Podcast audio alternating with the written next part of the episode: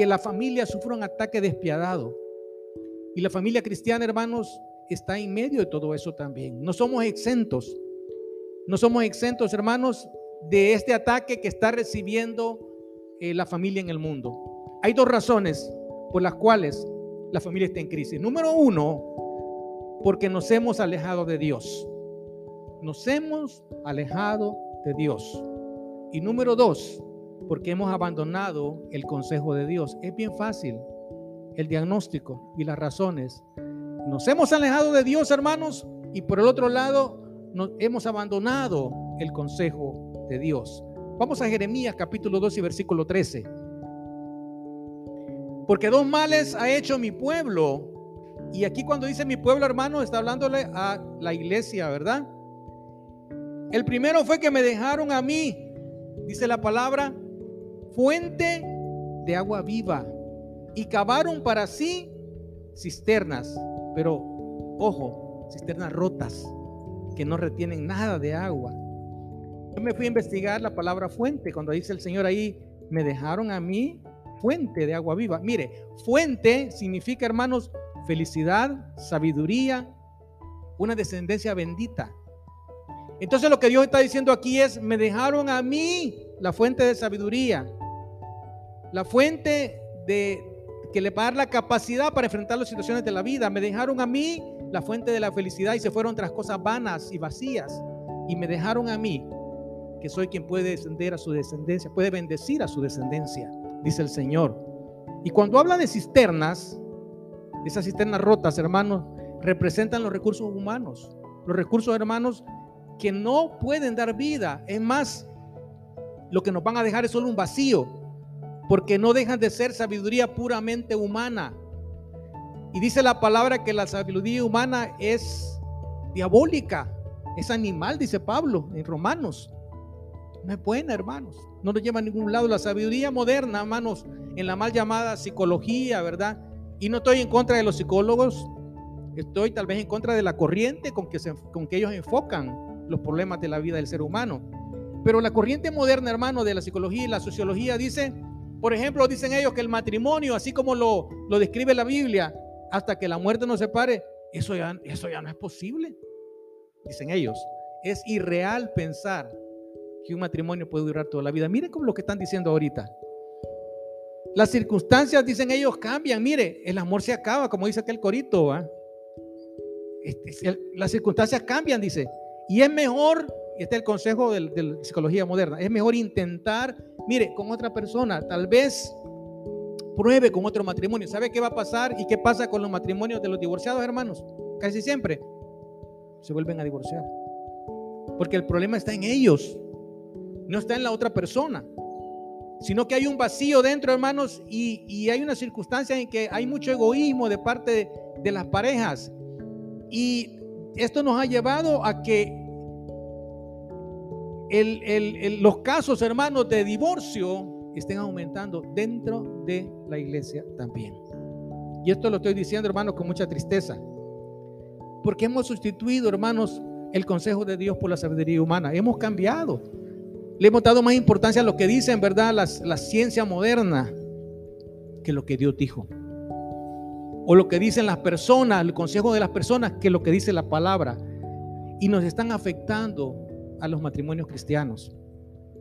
¿Cuál es la razón, hermano? Y repito esto porque es importante. La razón es que uno de las dos partes, o las dos partes, tanto él como ella, el esposo y la esposa, se han alejado de Dios. Es bien sencillo. Nos hemos alejado de Dios. Buscamos lo nuestro, lo, la conveniencia propia y no buscamos la, la bendición ni el beneficio para la otra parte, ni mucho menos para la gloria de Dios porque nos hemos enfocado en nosotros. Porque la ciencia moderna, hermanos, a través de la psicología dice que lo más importante en la sociedad y en el mundo es usted. Pero ojo, eso es un engaño del enemigo. Lo más importante y alrededor de lo cual gira todo, hermanos, el universo entero, es Dios. Y eso tenemos que recordarlo. No somos nosotros el centro del mundo. Y cuando nosotros pensamos de esa manera, hermanos, estamos dándole al enemigo una forma de llevarnos a la crisis y a la desintegración familiar. Quiero contarles una historia. allá por los años 30, había un señor que compró un carrito, que ese carrito se llamaba Modelo T. Fue de los primeros carritos que salieron. Yo no sé si se alcanzan a ver allá. Allá está el carrito. Y este señor, de repente con su carrito, iba en una carretera sola y se le quedó el carro. Ya no arrancó. Y quiero decirles que en ese tiempo habían bien poquitos vehículos, bien poquitos, porque era caro tener un carro, eran, eran máquinas nuevas. La gente lo que querían, carro, no querían carros, querían caballos más veloces, porque caballos habían en ese momento, ¿verdad? Pero este, este señor había comprado este vehículo que era nuevo, modelo T, y se le quedó. Y se sienta a la orilla de la calle y dice, ay, ¿cómo hago ahora, verdad? Aquí solo y, este, y este, yo no conozco ni sé cómo funcionan estos, estos vehículos que son nuevos. Era lo más moderno de la época, hermanos. Como los cohetes de ahora, ¿verdad? y dice que de repente a lo lejos ve otro carrito igualito al de él, igualito al de él que venía. Y él, ¿verdad? Se pone en medio de la calle y le dice, pare, pare. Y el señor del carrito se parqueó adelante y se bajó. Era un anciano, hermanos.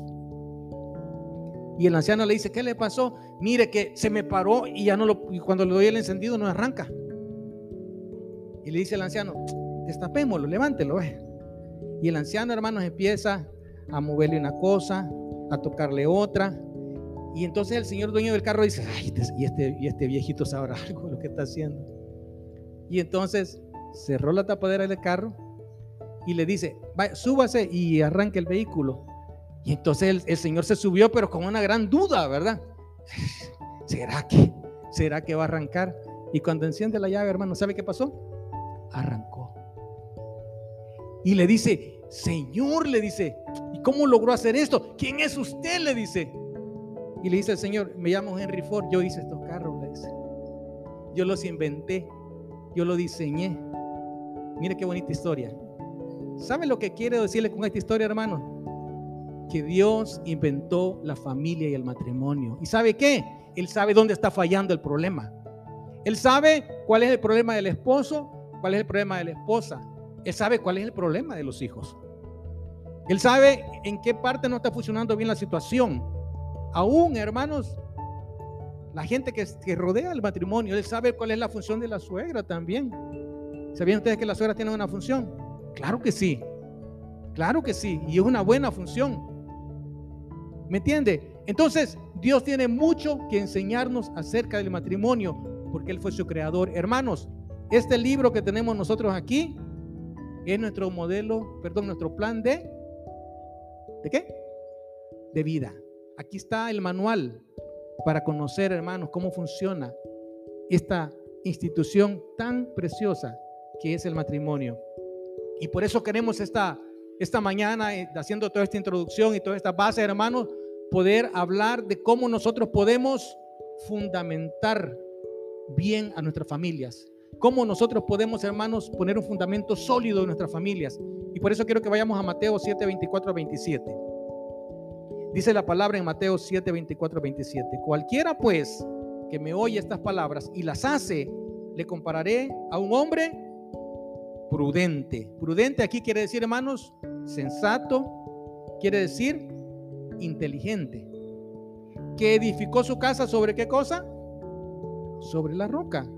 Descendió la lluvia, vinieron ríos y soplaron vientos y golpearon contra aquella casa. Yo quiero decirle, hermanos, que los la lluvia, los ríos y el viento representan los problemas, hermanos, de la vida, los sufrimientos, los ataques del enemigo, las situaciones que pasamos en familia, las lágrimas que derramamos. Eso significan, significan la lluvia, los ríos y los vientos.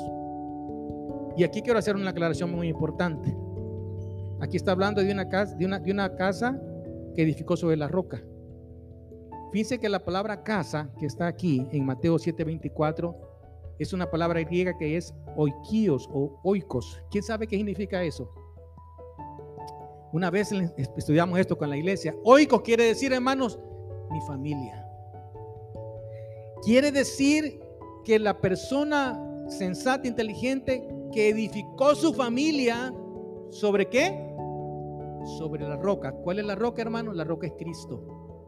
Esa es la roca que no se mueve, inconmovible, sobre la cual usted puede puede fundamentarse su, su vida y la de su familia.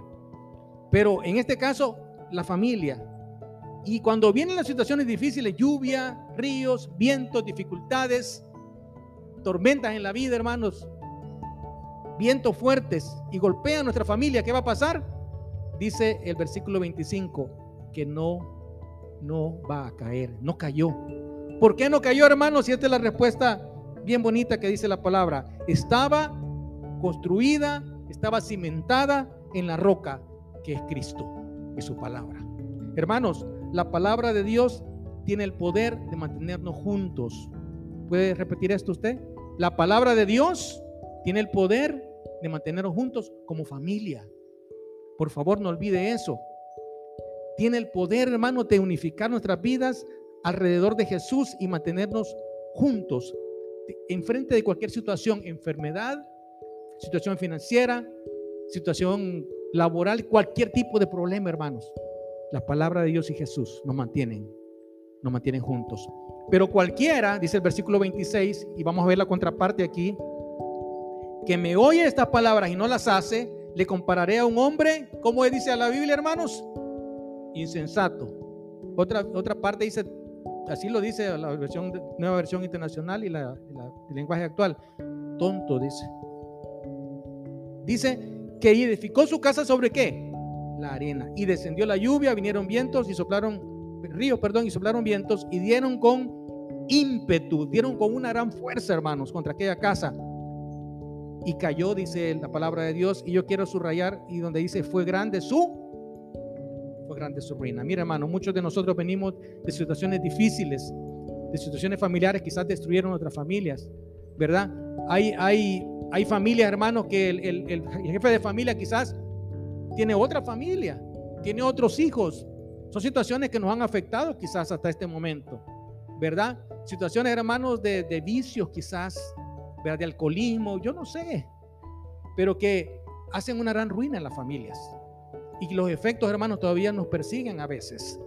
Aún dentro de la iglesia necesitamos nosotros ser libres de esos efectos y liberarnos, hermanos, construyendo y fundamentando cada día en las rocas que Jesús. Salmo 11.3 dice, si fueren destruidos los fundamentos, esto lo dice, lo dice el rey David, si fueren destruidos los fundamentos, ¿qué ha de hacer el justo, hermanos? Mire, si los fundamentos sólidos que necesitamos poner no los ponemos, no nos va a quedar nada.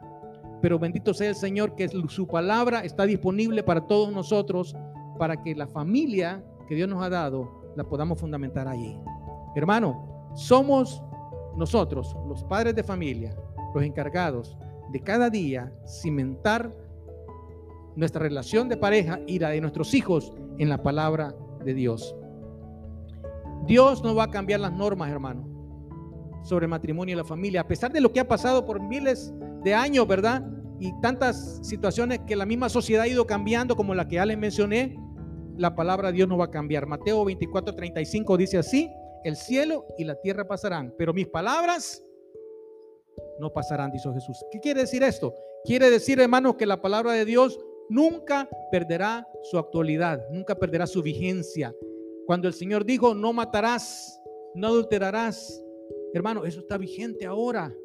Cuando el Señor, hermanos, eh, habló de la necesidad de consagrarnos a Él y alejarnos del mal, como en las cartas de Juan. Eso está vigente ahora. Hermanos, cuando dijo que no tengamos que tener amistad con el mundo, eso está vigente ahora.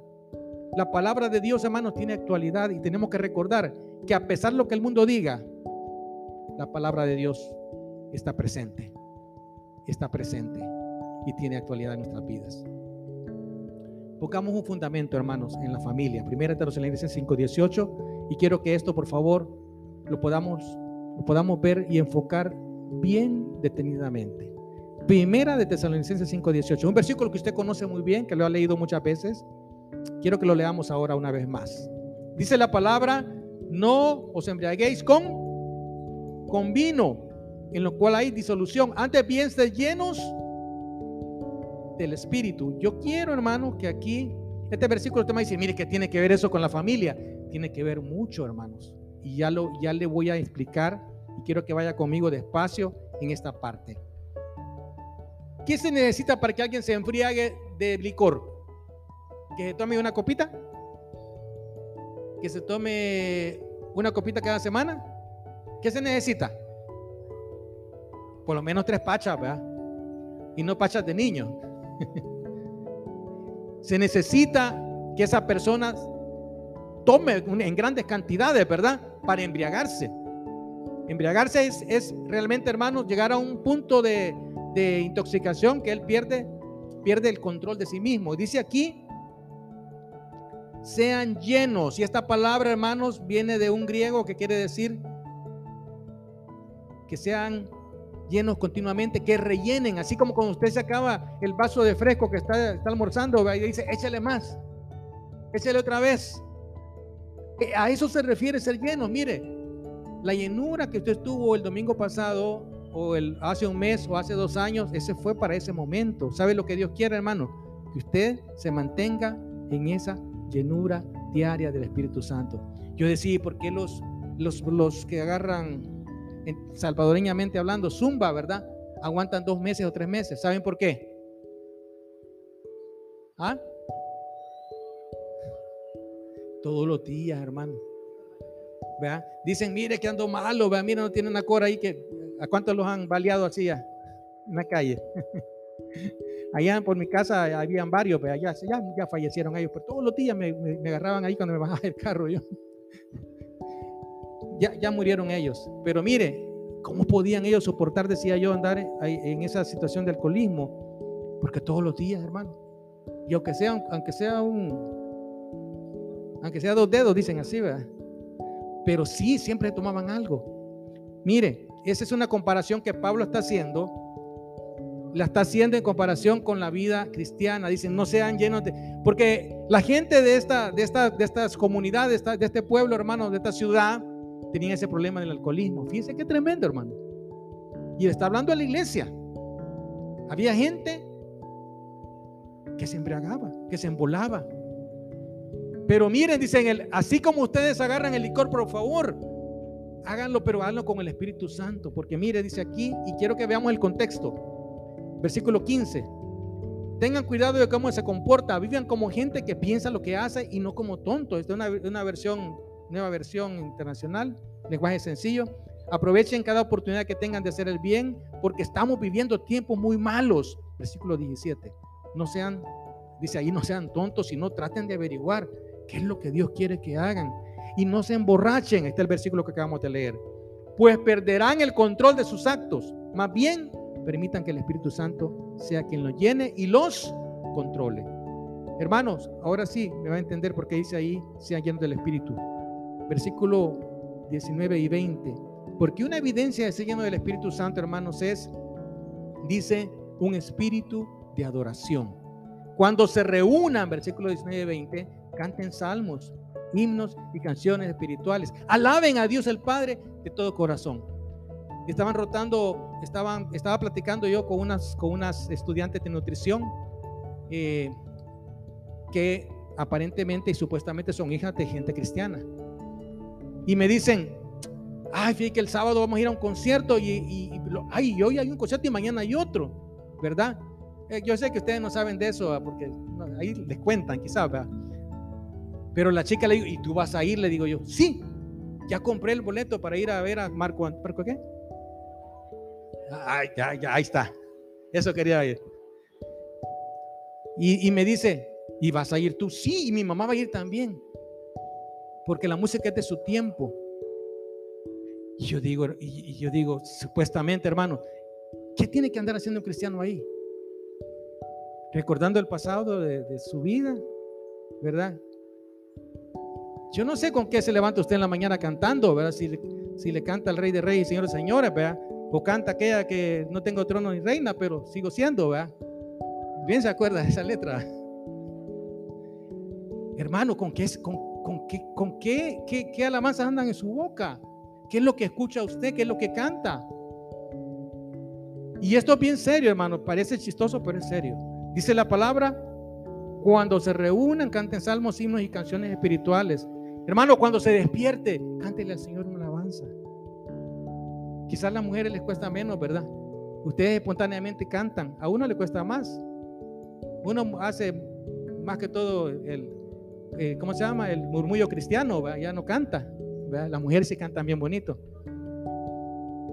Pero la segunda cosa importante que va usted a saber que sí hay una evidencia de que el Espíritu Santo está en usted y lo ha llenado, es un espíritu de gratitud. Y es en el siguiente versículo, dice la palabra, y denle siempre gracias a Dios por todo en el nombre de nuestro Señor Jesucristo. Por favor, hermano, seamos agradecidos. Cuando usted es agradecido, está reflejando que el Espíritu Santo está llenándolo a usted. No hay nada más molesto que, platicar con gente que se queja de todo. ¿Verdad? Que, qué feo porque está lloviendo. Que qué feo porque hay mucho sol.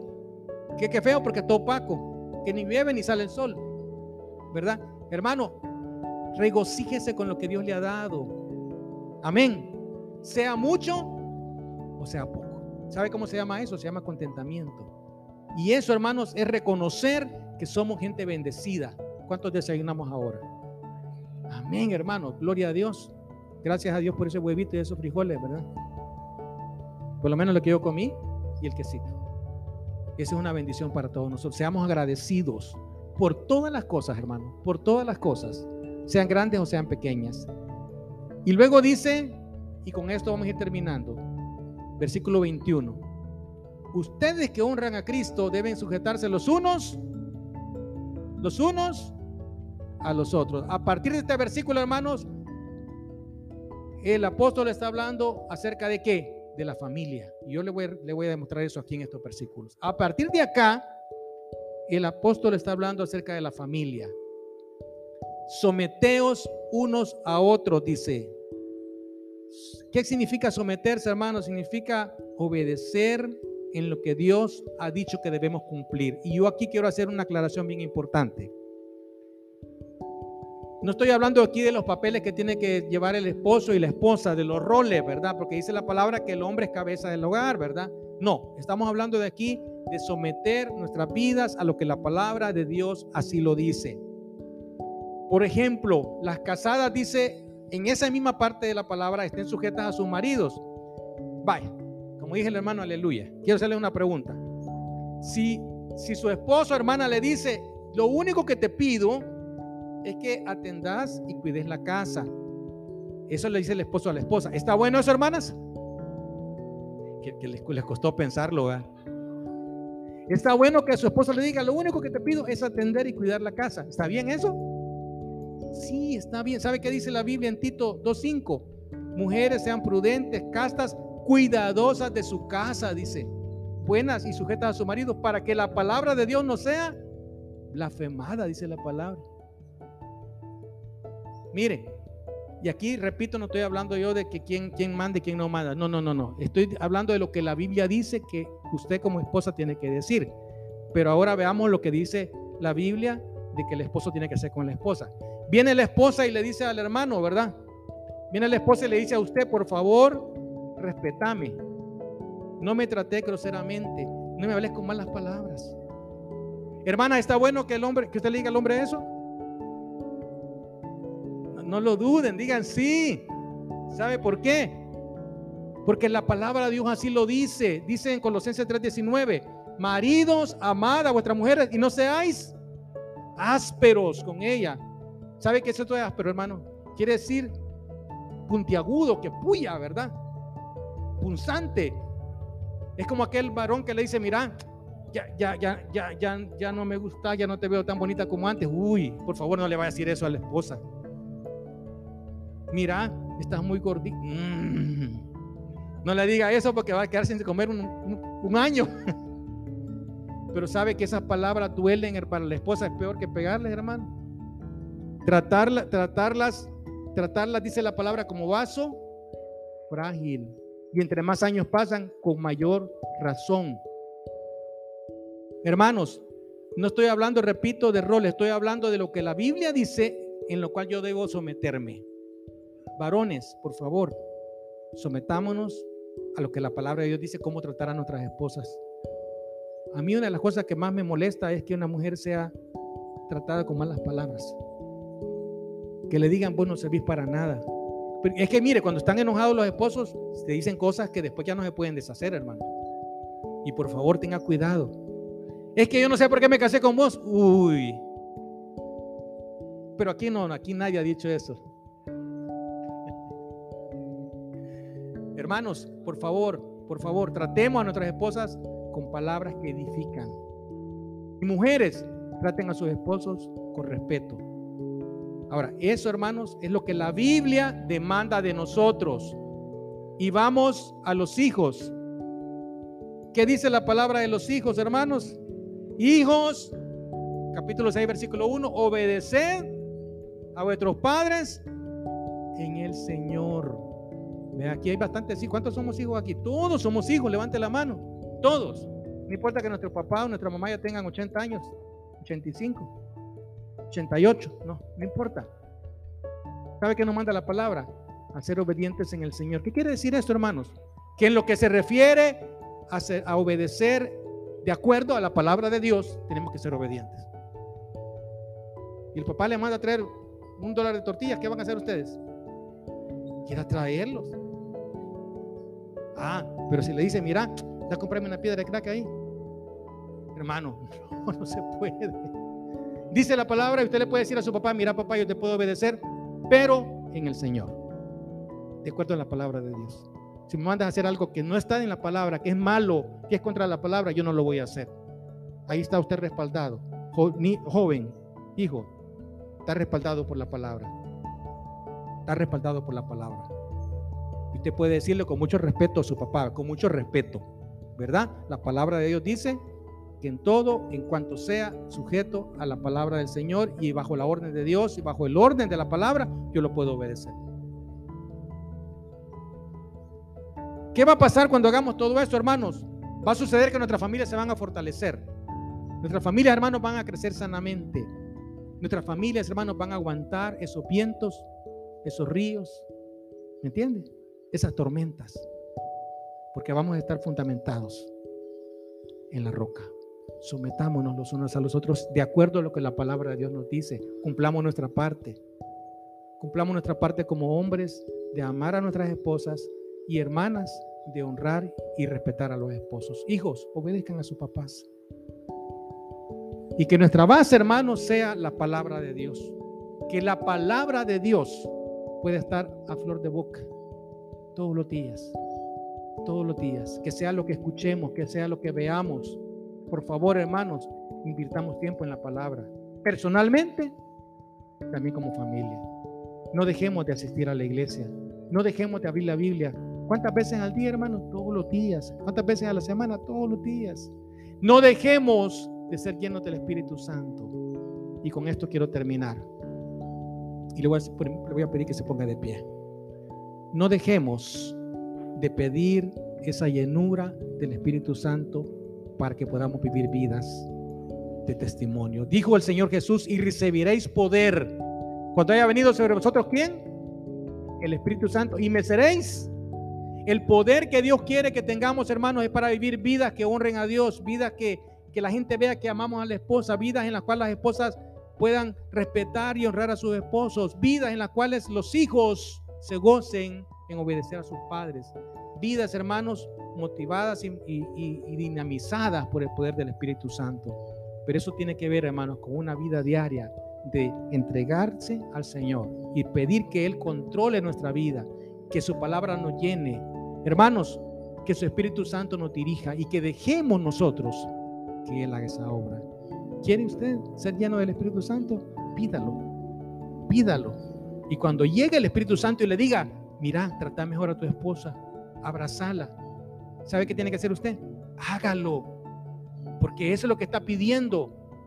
Cuando le diga, mira a tu hijo, decirle te quiero, te amo, abrazalo, besalo, hágalo. Su hijo lo necesita.